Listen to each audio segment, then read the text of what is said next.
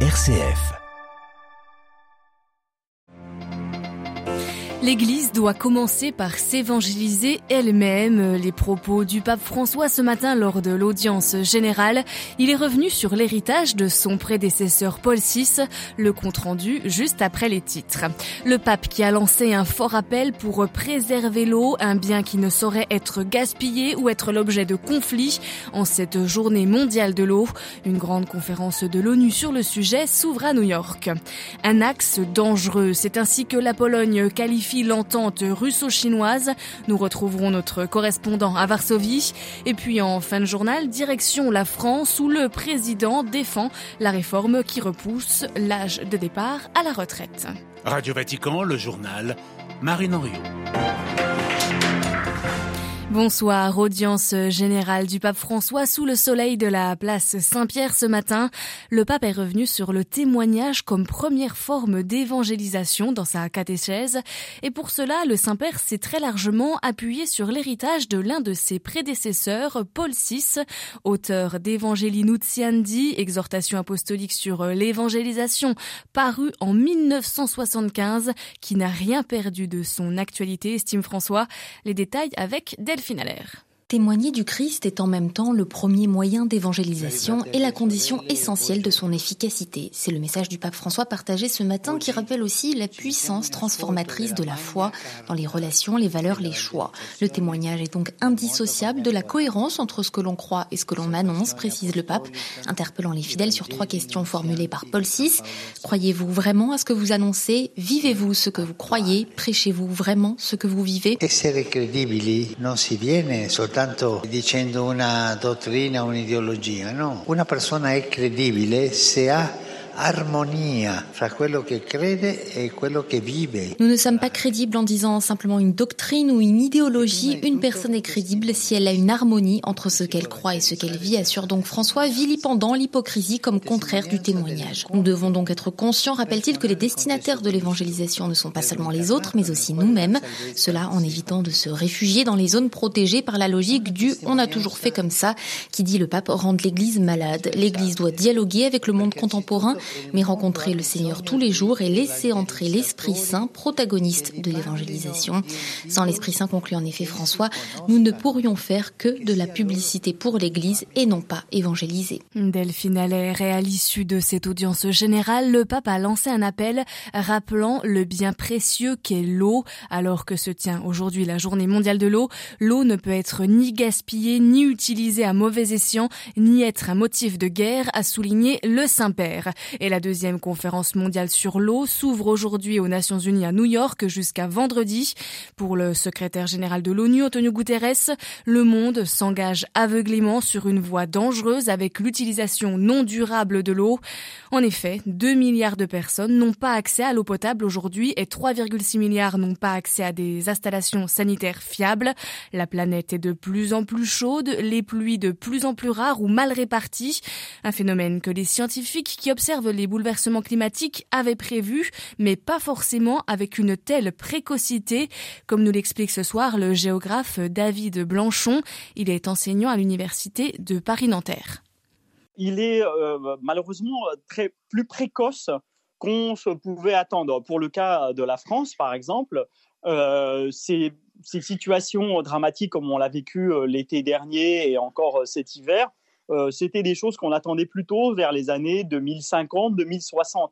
Euh, les avoir dès maintenant, euh, c'est un peu, c'est vraiment très préoccupant.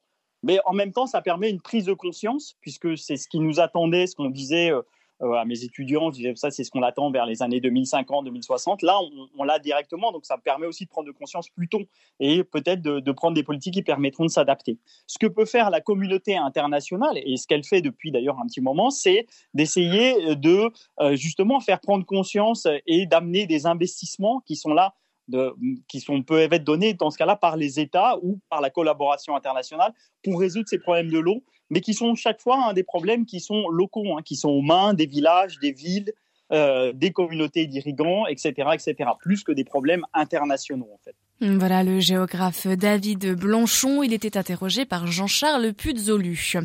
Malgré les efforts diplomatiques, les combats se poursuivent au Yémen entre les rebelles chiites Houthis et les forces gouvernementales. Au moins dix personnes ont été tuées ces dernières 24 heures dans la province pétrolifère de Marib, dans le nord du pays.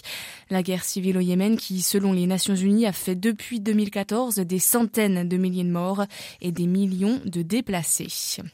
C'est première fois que le président chinois se rendait en Russie depuis le début de la guerre en Ukraine.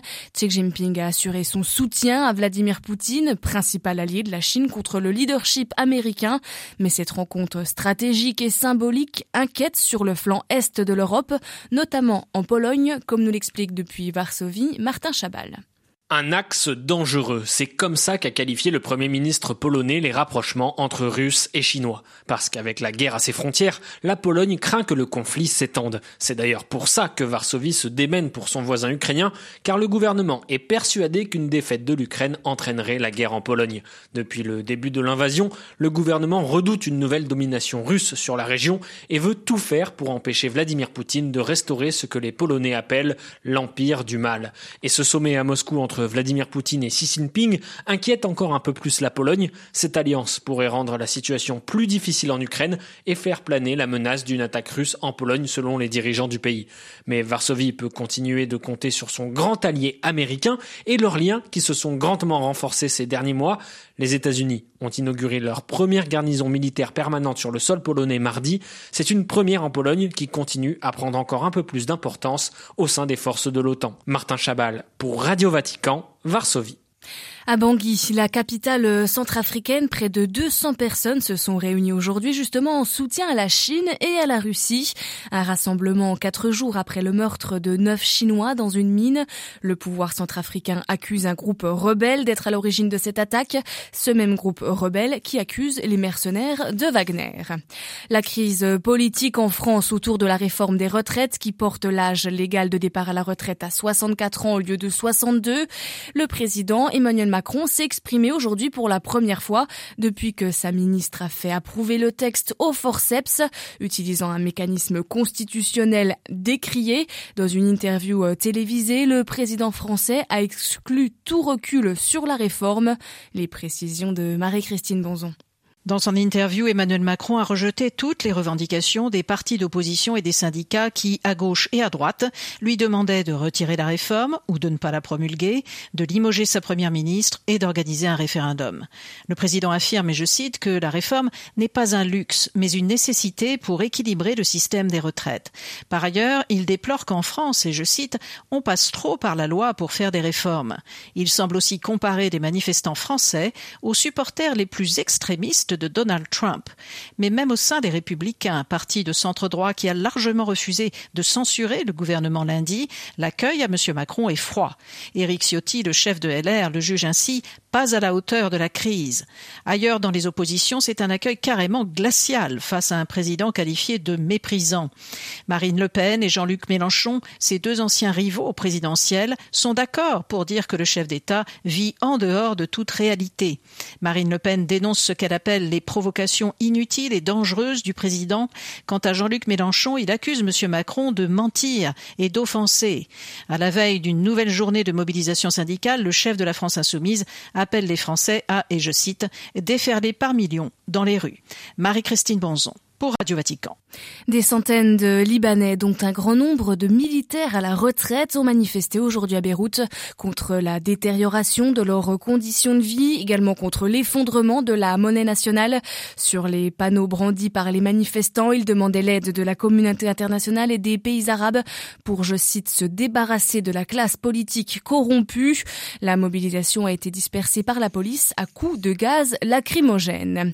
Et enfin, avant de se quitter, est sympa vers la en Éthiopie. Le gouvernement retire officiellement le Front de libération du peuple du Tigré de sa liste des entités terroristes. Les combats ont cessé dans la région séparatiste du nord de l'Éthiopie depuis l'accord de paix signé le 2 novembre dernier.